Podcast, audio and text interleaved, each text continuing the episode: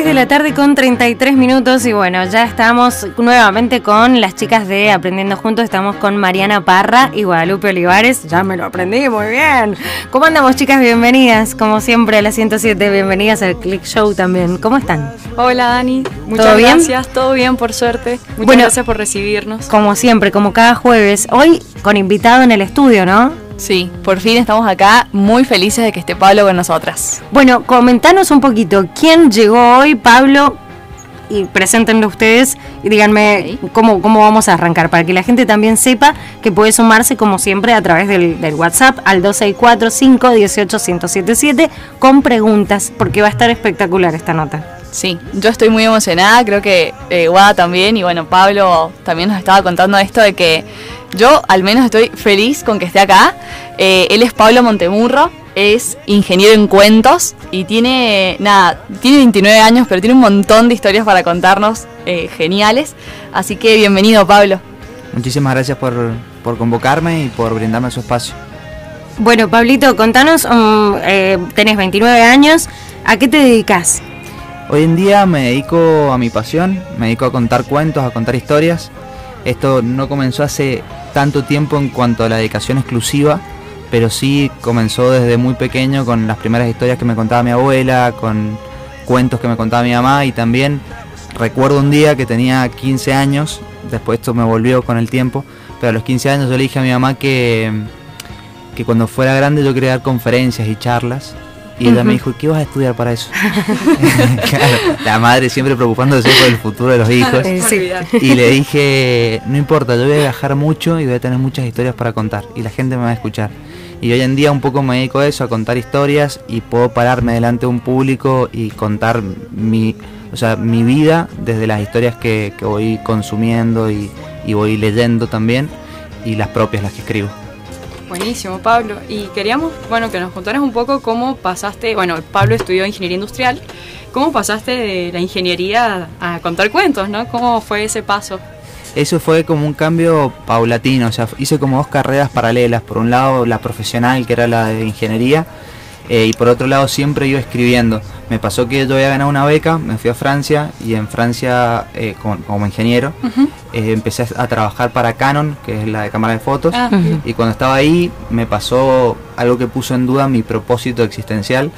mi jefa, o sea, yo tenía que lograr que los operarios redujeran al mínimo su manutención de, los, de las piezas. Entonces yo me hice muy amigo de ellos, hice todo lo posible para que les fuera mejor y cuando terminó, le llevé mi resultado, le dije hemos reducido, no sé, tres mil y pico de metros o más. Y, la, y mi jefa me dijo, bueno, pasarlo de metros a personas. Oh.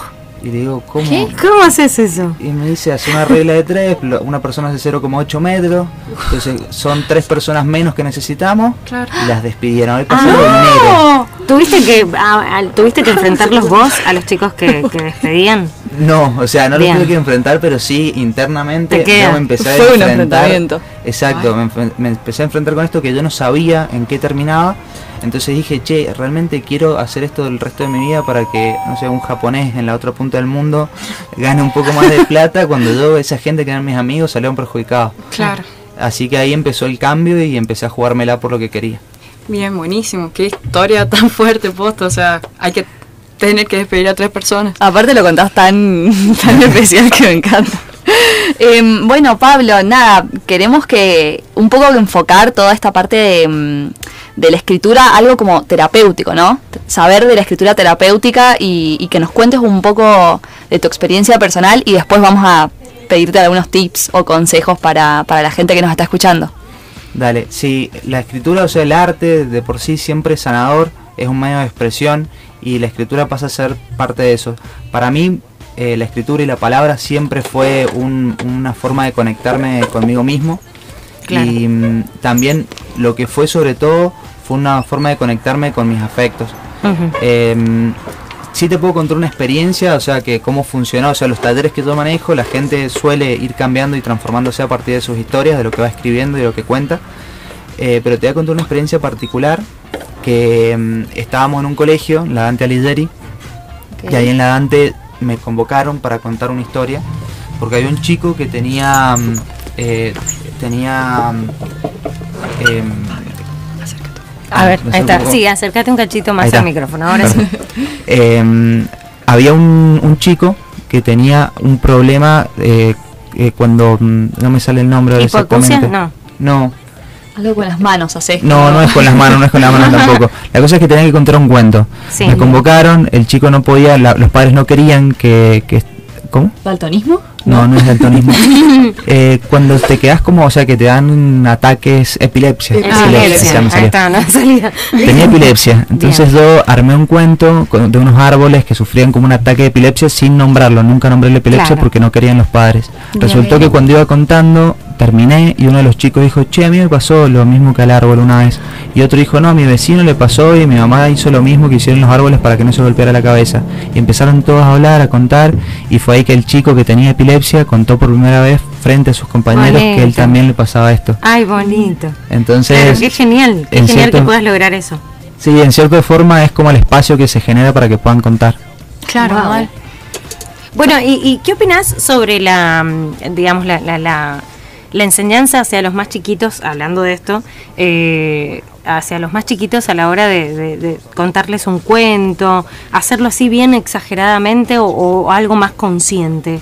O sea, situarlos en un mundo, digamos, fantasioso para que ellos les quede esa fantasía y esa aventura en, el interno y, que algún día, digamos, puedan aprovecharlo o algo más tirando más para la conciencia, digamos, pisando la tierra. No, yo creo que los chicos siempre necesitan y los adultos necesitamos de la fantasía y la imaginación. Eh, Graciela Montes dice que hay una frontera indómita que tienen las personas en el cerebro, que mientras más grande la frontera, que está la fantasía y la realidad, mayores posibilidades tenemos de llevar todas las cosas que nos pasan a la realidad y las cosas que nos pasan en la realidad salvarnos con la fantasía. Eh, a mí cuando yo cuento con chicos, o sea, yo me siento que tengo que animarlos porque la capacidad atencional es mucho menor que la de un adulto, ah. pero al mismo tiempo eh, conectarlos con sus emociones. O sea, me ha pasado después de volver a un colegio, después de un año, y que venga un chico y me empiece a contar el cuento que yo le conté. Entonces, cuando se arraiga de esa forma el aprendizaje, creo que es fundamental. O sea, cualquier cosa que se, que se cuente, si se lo hace con emoción o siguiendo esta estructura narrativa también, que es la más primitiva del, ser humano, eh, se logran estas cosas y que los chicos recuerden lo que les contaron. Bien, Pablo, una pregunta. Cuando vos narras estos cuentos, ¿son cuentos propios o también te basas en cuentos de diferentes autores? Hago ambas, o sea, me baso mucho en libro álbum, que es un libro ilustrado, sobre todo me gusta contar a partir del libro álbum de diferentes autores, Primero porque tiene mucha, em, mucha imagen y la imagen me permite reformular también a mí los cuentos y hacer mi versión a partir de lo que veo y de lo que leo.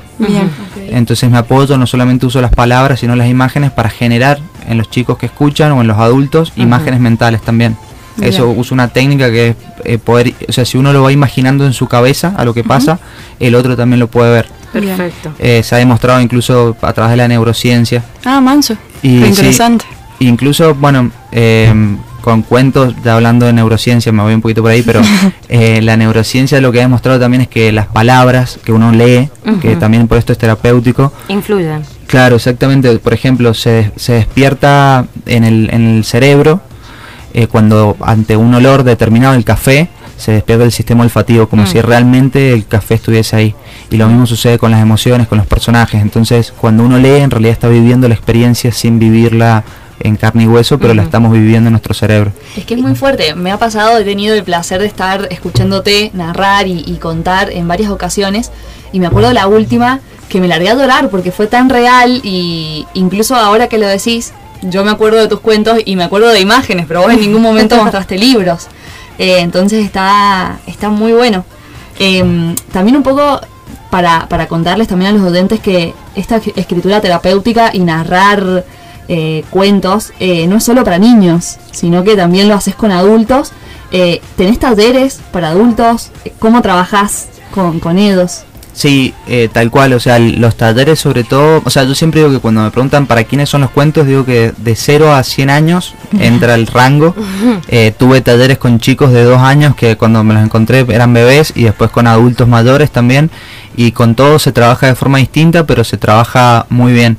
En este momento tengo dos talleres que estoy llevando a cabo, que es uno de escritura y narrativa, donde hay un grupo de, son ocho chicas, entre 8 y 10, van rotando, eh, que eh, todos los meses, o sea, todos los, todas las semanas entrenamos para generar sobre todo el hábito de escribir, que es lo más difícil. Y también vamos corrigiendo y vamos compartiendo y cuando se arma un grupo de esta forma que tiene esta tarea particular de escribir, es más fácil eh, generar el hábito y también sentirse apoyado por un otro que está en la misma. Y también tengo otro de oratoria, donde la gente va a aprender a comunicar con pasión todas sus ideas y sus proyectos. Pablo, te hago una pregunta. ¿Consideras eh, que escribir, o te con respecto a la escritura, em, es una técnica también eh, para, para, aliviar dolores y angustias del pasado o a lo mejor cosas que no hablamos, plasmarlo en la escritura? Eh, ¿consideras que es, práctico, es bueno? Sí. ¿Lo recomendás? Sí, te voy a contar una anécdota personal y también eh, algo que considero de la escritura. Por un lado, yo cuando tenía aproximadamente 15 años, yo me encontré una carta de mi papá. Mi papá había fallecido cuando era pequeño y en esa carta él me hablaba por primera vez. Yo pude conversar con él y pude realmente conocerlo. Entonces yo creo que la, la escritura eh, es una herramienta para trascender tiempo y espacio y no importa que esa persona esté o no esté, pero uno la puede seguir leyendo. Y mm, por otro lado, o sea, eh, creo que cuando nosotros nos pasa algo, empezamos a reestructurarlo en nuestra cabeza, entonces no es lo mismo la persona que somos hoy que la que vamos a hacer dentro de una semana o incluso dentro de 10 minutos. Entonces poder mirar lo que nos pasó en el papel y poder reescribirnos a nosotros mismos, eso nos da una posibilidad de, poder definirnos de otra forma. Entonces, por ejemplo, hay una frase de García Márquez que dice que no somos lo que vivimos, sino lo que recordamos de lo que vivimos. Y un poco pasa eso con la escritura. Bien, me encanta. Es muy loco porque, eh, a ver, si, si nos remontamos a nuestra niñez, nuestra adolescencia, por lo menos yo, mujer, doy el ejemplo del famoso diario íntimo. sí. El, famoso diario íntimo es lo primero que vos empezás a escribir y después lo agarras después de un par de años o a lo mejor las sensaciones que tenías en ese momento, lo lees y decís, apa, o estaba muy mal, o estaba muy bajón, o estaba súper feliz, ¿qué me pasó? Entonces uno se vuelve a replantear a través de la, escritura, se replantea o a lo mejor ve el avance que muchos psicólogos por ahí recomiendan el tema de escribir las cosas que te pasan, cosa de que eh, ver en dónde está, digamos, el, problema del que la cuestión de que por ahí uno puedes avanzar en la vida o X motivo, lo que sea. Pero, pero me parece genial. Vos, eh, ¿cómo empezaste a escribir? ¿Te, ¿Te, pasó algo así después de leer la carta de tu papá? Sí, en realidad yo creo que, que yo cuento en uno de los espectáculos que ahí empecé a escribir para sanar antes lo hacía, según mi mamá siempre escribí. Eh, yo tengo conciencia desde ese momento, o por lo menos yo lo hice consciente, empecé a escribir con cierto motivo, que era el de contar mi vida. Eh, pero siempre he tenido como esa particularidad de que me ha gustado escribir o hablar en público. Cuando era chico iba por todos los cursos hablando con que se presentaban en todas las obras de teatro. todos los actos. Todos los actos. primero leía la Biblia. en una escuela católica, entonces me presentaba a donde podía hablar, lo hacía. Y, y, quería entrenar porque recién les contaba fuera del aire que mi abuela me había ayudado en realidad en un discurso. Me dijo que yo leyera sin papel entonces, que eh, yo le dije que no podía, o sea, cómo me iba a soltar del papel, claro. Eh, cómo me lo iba a hacer de memoria. Entonces me enseñó a entrenar mi mente también como para hacer mapas mentales y que no hiciera falta el papel para poder narrar. Y eso a la vez, obviamente, sin ir más lejos, te ayuda también para estudiar. Tal cual, tal cual. Uno, va resumiendo también, sí. lejos, olvídate, vas aplicándolo después en la vida.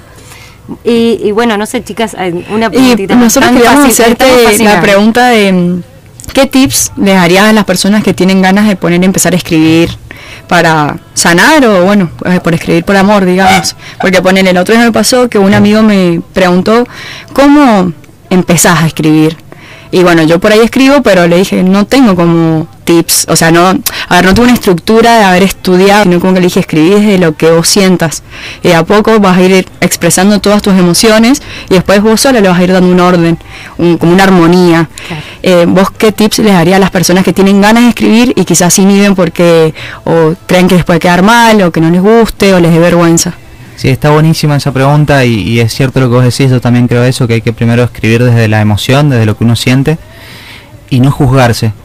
Eh, muchas veces nosotros mismos somos, o sea, nosotros somos nuestros peores jueces, mm. entonces empezamos a escribir y ya nos empezamos a escribir, a juzgar sobre lo que estamos haciendo, sobre lo que estamos escribiendo. Totalmente. Entonces primero es que brote, o sea, realmente desde el corazón, desde la emoción, si es una historia personal o no, pero dejar que fluya, y sí después viene la parte de, de corrección, de autocorrección, y sí lo que recomiendo para ir mejorando en la escritura, eh, o sea, para empezar a escribir yo creo que se necesita eso, generar un espacio, un momento y, hacerlo. Después para ir mejorando con la escritura está bueno leer sobre todo, eh, la lectura lo que te permite cuando vas leyendo distintos autores también es sacar ciertas pautas o ciertas formas de escritura que tienen ellos, que te gustan y, y también tomar talleres. A mí me hizo muy bien, yo tomé talleres con Ricardo Trombino, que él es eh, profesor de la Universidad de Letras, es poeta sanjuanino y la verdad que aprendí un montón y sobre todo era el análisis de los textos que hacíamos también que te iban dando, eh, o sea, distintos, vas viendo distintos estilos hasta encontrar el propio. Claro. Y vos, Pablo, en estos talleres que haces, ¿también das al, de escritura, digamos, de cómo empezar?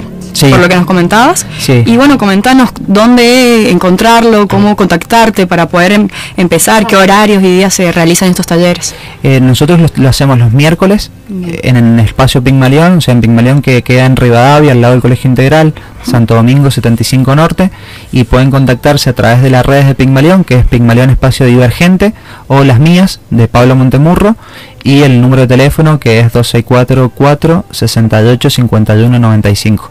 Ahí se ponen en contacto y pueden sumarse al grupo. Justamente ahora con el grupo, les comentaba recién, estamos haciendo un mundial de escritura. Estamos participando en un mundial de escritura que es a nivel mundial. Hay 15.000 personas inscritas. Impresionante. Y la verdad que eso ayuda un montón y motiva para seguir haciendo de esto una pasión. A la hora de la lectura, Pablo, ¿recomendás lectura en voz alta para tomar conciencia de lo que estamos leyendo o, o recomendás por ahí meterse en el texto internamente? yo creo que las dos son una experiencia distinta. Eh, depende del momento. Sí, lo que recomiendo siempre la lectura en voz alta es cuando escribimos algo propio, leerlo en voz alta, porque cuando lo leemos en voz alta nos ayuda mucho para la puntuación, para ver cómo lo va a recepcionar el que lo está leyendo. Entonces, aprender a narrar también ayuda mucho para aprender a escribir. Uno va también generando imágenes o escribiendo como narra. Un gran escritor que se formó con cuentacuentos, él lo cuenta, fue Galeano Galeano él dice que se formó con los cuentacuentos de, su café. Entonces, eh, el hecho de narrar o de leer en voz alta también nos da otra perspectiva de lo que hemos escrito y está bueno. Bien. Y hablando de narrar, la diferencia entre lo que hablábamos fuera del aire, explícanos, o, para que quede claro por ahí, la diferencia entre narrar y contar un cuento. Narrar en realidad se refiere al acto de hablar, o sea, sin leer, sin, usar, sin hacer uso del, del libro, es narración oral escénica y al mismo tiempo se van interactuando y se van personificando los personajes, se van haciendo gestos, onomatopeyas, cambios de voz. Cuando leemos un cuento, o sea, podemos hacerlo con diferentes estrategias también, pero obviamente estamos, basándonos, claro, en, lo que está escrito. La narración es siempre única, es irrepetible, porque nunca volvemos a, elegir las mismas palabras para contar ese cuento. Tal cual. Y bueno, eso lo, lo tenés gracias a los talleres que hiciste de mm, oratoria. También, sí. ¿La oratoria sirve para todos? Para todos, sí, totalmente. Es más, es uno de los miedos más grandes que, que, o sea, está dentro de los cinco miedos más grandes de los seres humanos. Incluso el 75% de las personas tienen miedo a hablar en público. Pararse, yo soy una de esas. Pero tengo una buena noticia para vos. nadie se ha muerto por hablar en público. Exacto. Muy bien. Para ponerlo en la mente, para practicarlo. Bueno, eh, chicas, ¿les parece que hagamos una pausita chiquitita y en el próximo bloque seguimos? Sí, me encanta. Recuerden entonces eh, con quién estamos y bueno, número de teléfono para que la gente se comunique con nosotros. Bueno, estamos con Pablo Montemur ingeniero en cuentos, y nos pueden hacer preguntas al WhatsApp de la radio eh, al 2645 18 1077. Vamos con una canción y ya volvemos con más aprendiendo juntos.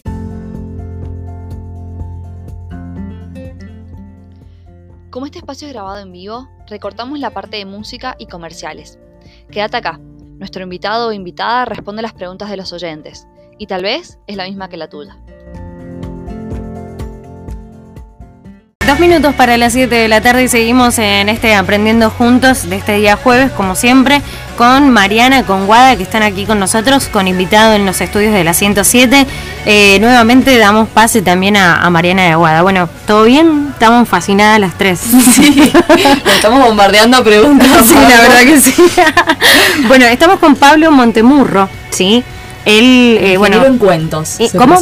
Ingeniero en cuentos. Perfecto. Ahora sí, ingeniero en cuentos. Recuerden que está habilitado el WhatsApp de la radio para preguntas, consultas, lo que quieran. Eh, y por acá me mandan un mensaje, me dicen, Dani, yo fui compañera de Pablo en la Diplo Emocional. Ella es eh, Mariela, Mariela, Figueroa. Sí, le mando un saludo a Mariela, fuimos ahí compas en, en la Diplo de la Universidad Católica, que justamente este año voy a ser profe. Eh, genial. Voy a dar justamente cuentos que emocionan, o sea, la idea es a través de los cuentos brindar herramientas para que los docentes puedan llevarle a los chicos el tema emocional. Bien. Qué lindo. Y mira, Pablo, ya que estamos hablando de los cuentos, ¿cuál es tu cuento preferido? No sé si puedo elegir un cuento preferido. Eh, sí tengo algunos y depende del momento. O sea, tengo como algunos preferidos que voy eligiendo de acuerdo al momento. Eh, les podría compartir uno Sí, estaríamos encantadas.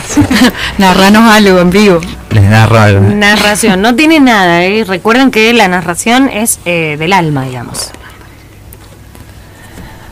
Había una vez un elefante, enorme, poderoso, arrogante.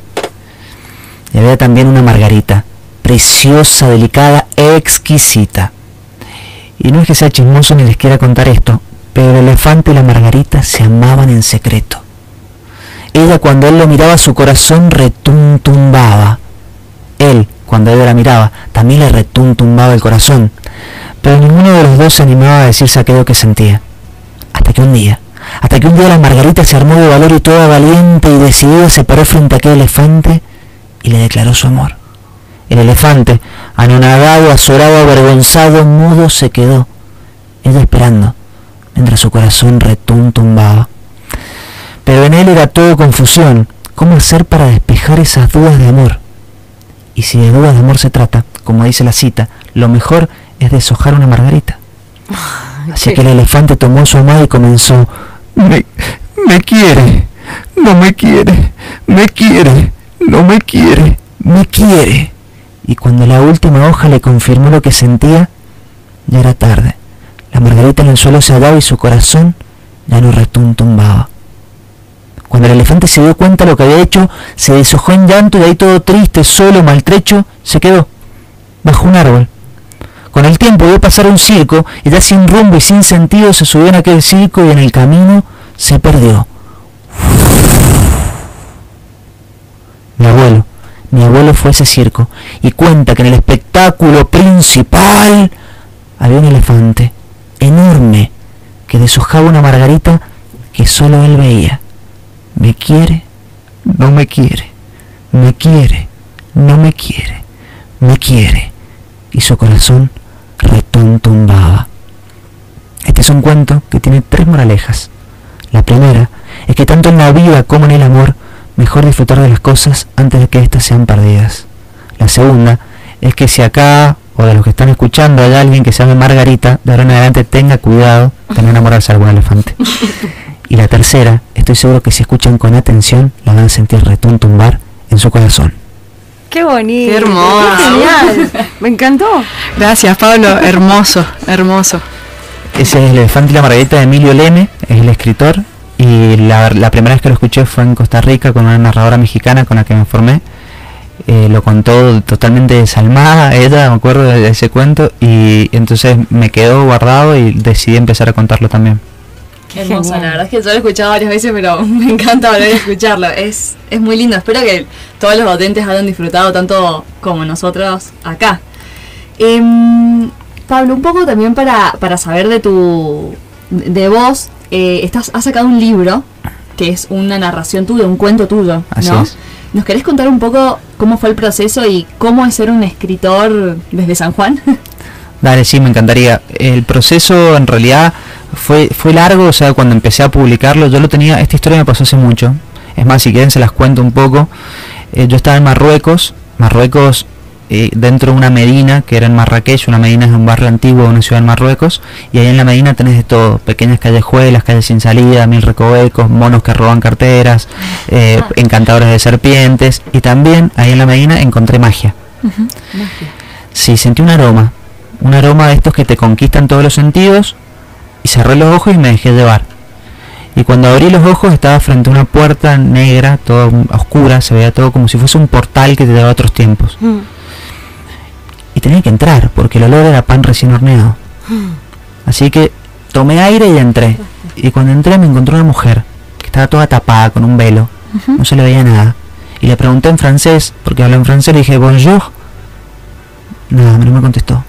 Decidí seguir caminando. Entré a la casa y cuando giré a la derecha vi un hombre que estaba en un pozo con, una, con un palo y una masa a punto de ser horneada. El hombre me ve y me llama. Me acerco al hombre y le pregunto en francés si vendían el pan. No sé bien qué dije, pero aquel hombre se empezó a enojar, empezó a gritarme palabras en árabe, todas confusas, y yo estaba solo ahí. no me dio miedo. No, me dio miedo y salí corriendo para escapar. Cuando giro, me encuentro a esta mujer de nuevo, de frente, y me estaba mirando. Y nos miramos y tenía unos ojos negros azabache profundos, unas arrugas incrustadas que marcaban el, el tiempo en ese rostro. Y agarré y le junté las manos y me le empecé a ver, por favor, por favor, un pan, un pan solo, mmm, le hacía con gestos, todo, para que posible. Y esa mujer se levantó y las arrugas empezaron a estirar hasta, hasta convertirse en una sonrisa. Y empezó a reír conmigo. Se levantó, tomó un pan, se lo apoyó en el pecho y me lo dio. Y se señaló, ella lo había preparado. Entonces yo le dije shokran, que es gracias en árabe, y me despedí. Y después cuando tenía el pan caliente en mis manos, en realidad ya lo que no sabía es que ese día era mi cumpleaños.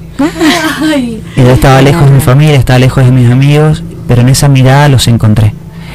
Y esa realmente es la magia que encontré en la Medina, la magia del contacto sincero entre dos miradas. Y justamente de esto trata el libro, es esta historia que está ilustrada también por una ilustradora sanjuanina que es Ana Austelo. Y justamente en un, en un momento donde hay, o sea, hay barbijos que cubren nuestros rostros, la mirada vuelve a tomar ese valor y pasa a ser como el espejo de nuestra alma. Qué importante. Es genial cómo, cómo lo transmitís. Es genial cómo se, dieron cuenta que nos metió en la historia, ¿no? Sí, literal que te sentís en el lugar como si lo estuvieras vivenciando cuando lo contás. Y bueno, Pablo, contame dónde podemos conseguir el libro.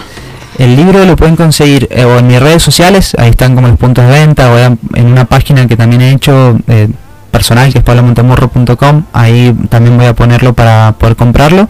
Y si no en Amuyen ahora se encuentra que es ahí en el centro. Es un malo con las caras pero tengo cero inteligencia espacial. igual. Eh, y lo que me decías del tema de los escritores y San Juan yo creo que hoy en día es un poco más fácil el hecho de, la virtualidad. Nos ha permitido quizás formarnos con otras personas de lejos y también ser visibilizados a través de las redes termina siendo como nuestra carta de presentación. Hay grandes escritores está Luis Ávila por ejemplo que eh, es muy reconocido en el ambiente también juvenil y le va muy bien y le va bien. Y así hay un montón de escritores que están eh, saliendo y, y resurgiendo de, de, San Juan también. Creo que ya no hace falta irse a Buenos Aires para triunfar o esa, esa, ese concepto que se tenía de antes y la virtualidad en ese caso nos permite ser reconocidos de donde vivamos. A mí me encanta vivir aquí y yo quiero ser, o sea, quiero estar acá, no me interesa irme a otro lado para ser reconocido. Claro, qué lindo. Eh, bueno, Pablo, a Luis Ávila, ahora que lo mencionas, me acuerdo que lo escuché en uno de tus espacios que se llamaba Raíces y Alas. Eh, les cuento un poco, ya Pablo va a contar mejor. Era un espacio donde se juntaban personas, generalmente eran cuatro o cinco, y narraban historias como de su vida. Eh, la verdad que fue una experiencia hermosa poder vivirlo, así que nada, quería preguntarle a Pablo si me quería comentar un poco más de esto, porque la verdad que fue algo muy especial. Sí, fue muy buena la, la asociación que hiciste con Luis. sí, sí, sí, Es que esa historia me quedó. Eh, es muy buena la historia que contó. Él empezó ese Raíces y Alas. Raíces y Alas era un espacio que brindábamos como para volver un poco el tiempo atrás, donde las personas se conectaban a través de sus historias. Nosotros generábamos este espacio y era como eh, volver a la cueva con el fuego, donde habían alguien que contaba una historia y los demás lo escuchaban. Entonces eh, nosotros convocábamos a gente que quería contar algo que le había cambiado su forma de ver la vida, algo, algún hecho, alguna situación. Ellos me mandaban, me decían tengo una historia para contar, yo les mandaba como un formato para que lo escribieran y lo pudieran contar en 8 minutos y después ellos me mandaban su historia escrita. Una vez que mandaban la historia escrita, yo les hacía ciertas correcciones y nos juntábamos en un taller donde practicábamos para que ellos narren a viva voz, sin papel, frente a un público, quizás para algunos por primera vez, su historia, algo personal que muchas veces te toca desde muy cerca todas las fibras. No es tan fácil. No, es tan fácil. Uno cree que sí, es contar sí, dónde naciste, tu familia, cómo se llama todo, pero cuando querés acordar en la narración, te vas por las ramas. Eh, y vas descubriendo a lo mejor eh, situaciones o momentos que no pensabas decirlo. A lo mejor vos tenés todo escrito y pensado, decís, sí, me voy a memorizar todo esto. Y en el momento te sale otra cosa. Y te vas descubriendo también. Sí, es una forma también de descubrirse y de ellos también elegir cómo contar su historia, qué final darle. Eh, la verdad que fue súper sanador para muchas personas, para nosotros, para los oyentes también es, sanador. Logran conectarse con esas historias y quizás con alguna propia. Y ese espectáculo lo hicimos varias veces, lo hicimos eh, unas 5 o 6 veces y fue subiendo la gente que iba a vernos hasta que llegó la pandemia que nos cortó un poco, pero ahora las chicas me han motivado para que vuelvan. sí, queremos. queremos. ya. tengo mensajes por acá. Me dicen, hola, soy Agus. Qué hermoso el programa, chicos. Quería preguntarles dónde se da el curso de oratoria y cuánto es la duración. La oración del curso de oratoria es de un mes, hacemos una vez por semana, es como un curso intensivo donde ustedes terminan comunicando un proyecto que vayan con ese objetivo. O sea, a mí me interesa que sea muy personal, o sea, personalizado, van seis personas como máximo entonces eh, me concentro en cada uno y en sus objetivos personales. Y se puede, o sea, me pueden contactar a través de mis redes, que es Pablo Montemurro, y el curso es en Rivadavia, ahí en, en en Espacio Divergente, que pueden en Santo Domingo 75 Norte, muy cerca de Calíbar, para que se ubiquen como en, rasgos generales. Bien. Eh, tengo por acá, me dicen otro mensaje, Dani, que repite el nombre del libro, Mi hijo lo quiere. Ah, qué bueno. ya tenemos gente que quiere sumarse para comprar el libro. El nombre es Arrugas de Felicidad. Arrugas, de, felicidad. sí. ¿Y dónde lo pueden conseguir? Por ejemplo, repetimos. Lo pueden conseguir o en el espacio, en Pigmalión, lo pueden conseguir en mis redes sociales, en Pablo Montemurro y también en Amuyen. Amuyen. Bien, eh, que vamos a averiguar dónde es, porque es el centro. es en el centro. Eh, entre Ríos y... Pasa, ¿Y Rivadavia? ¿Puede ser? Puede ser sí, sí, Rivadavia, ajá, sí. Rivadavia pasando entre Ríos, mano izquierda. Perfecto. Bien. Dani, por favor que repita la frase que dijo al principio, me dice Sebastián. ¿Cómo dijo? No somos lo que vivimos más que... No somos lo que vivimos, sino lo que recordamos de lo que vivimos. Es decir, cómo nosotros recordamos nuestra historia. Hay una, una frase, o sea, hay una charla TED que pueden ver que es de... Eh, no me acuerdo el nombre de la... De Emily, estoy mal con los nombres, pero Emily algo ya les voy a pasar, si no, la charla y que trata sobre la psicología positiva y sobre que no hay más que en la vida que ser feliz y hay como cuatro ejes. Eh, uno es la pertenencia, el otro es el propósito, el otro es em, la resiliencia y el contar historias. Bien. Justamente el cómo te contás tu historia también termina siendo una otra forma de amor propio, creo yo. Cuando te, te miras tu historia con amor y te perdonas ciertas cosas y cambias otras, mm. el hecho es el mismo, lo que pasó nunca cambia, pero el hecho de cómo, o sea, vos cómo la narrás es lo que sí.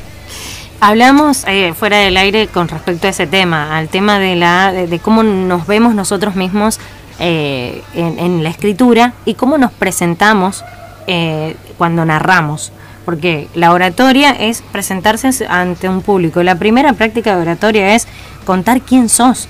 Y es eh, tan amplio, como decías vos, que por ahí uno eh, se, se, pierde entre las ramas. Para los más chiquitos, por ejemplo, ¿cómo, ¿cómo aplicarías o qué tips les darías a los papás para, para aumentar el autoestima de los más chiquitos a la hora de narrar, escribir sobre uno?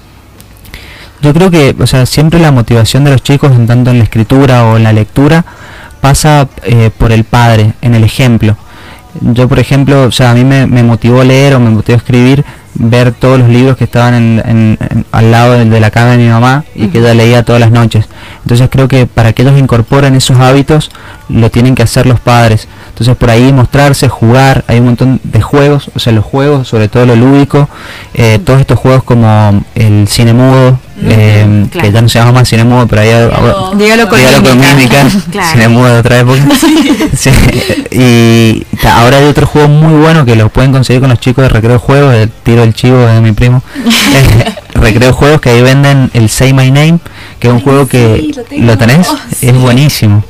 Entonces, Vamos el fin de con toda mi familia. Eh, sí, muy divertido. Sí, es un gran juego porque mezcla la gestualidad, mezcla la, la, dificultad para decir, o sea, en un momento tenés palabras para decir, pero después te las quitan.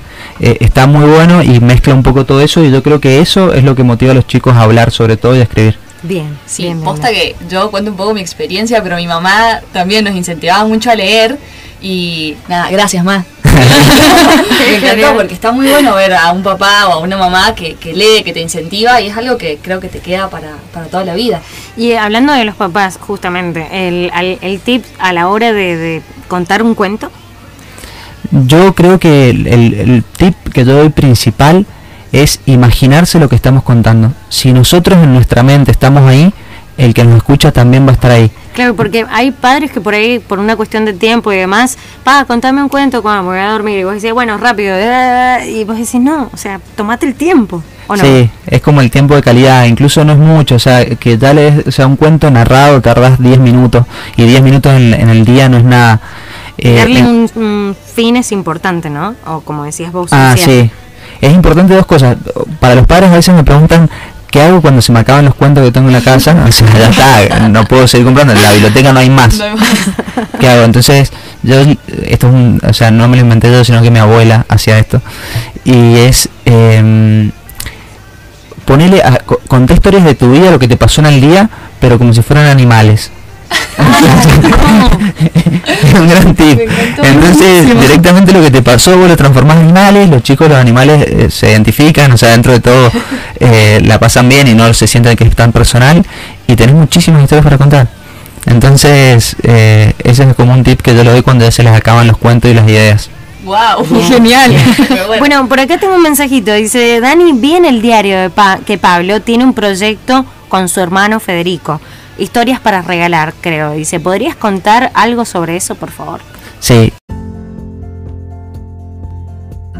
El encuentro con Pablo duró unos minutos más, pero por problemas técnicos no se grabaron. Gracias Pablo por tu dedicación y conocimientos. Los esperamos en el próximo encuentro para aprender aún más.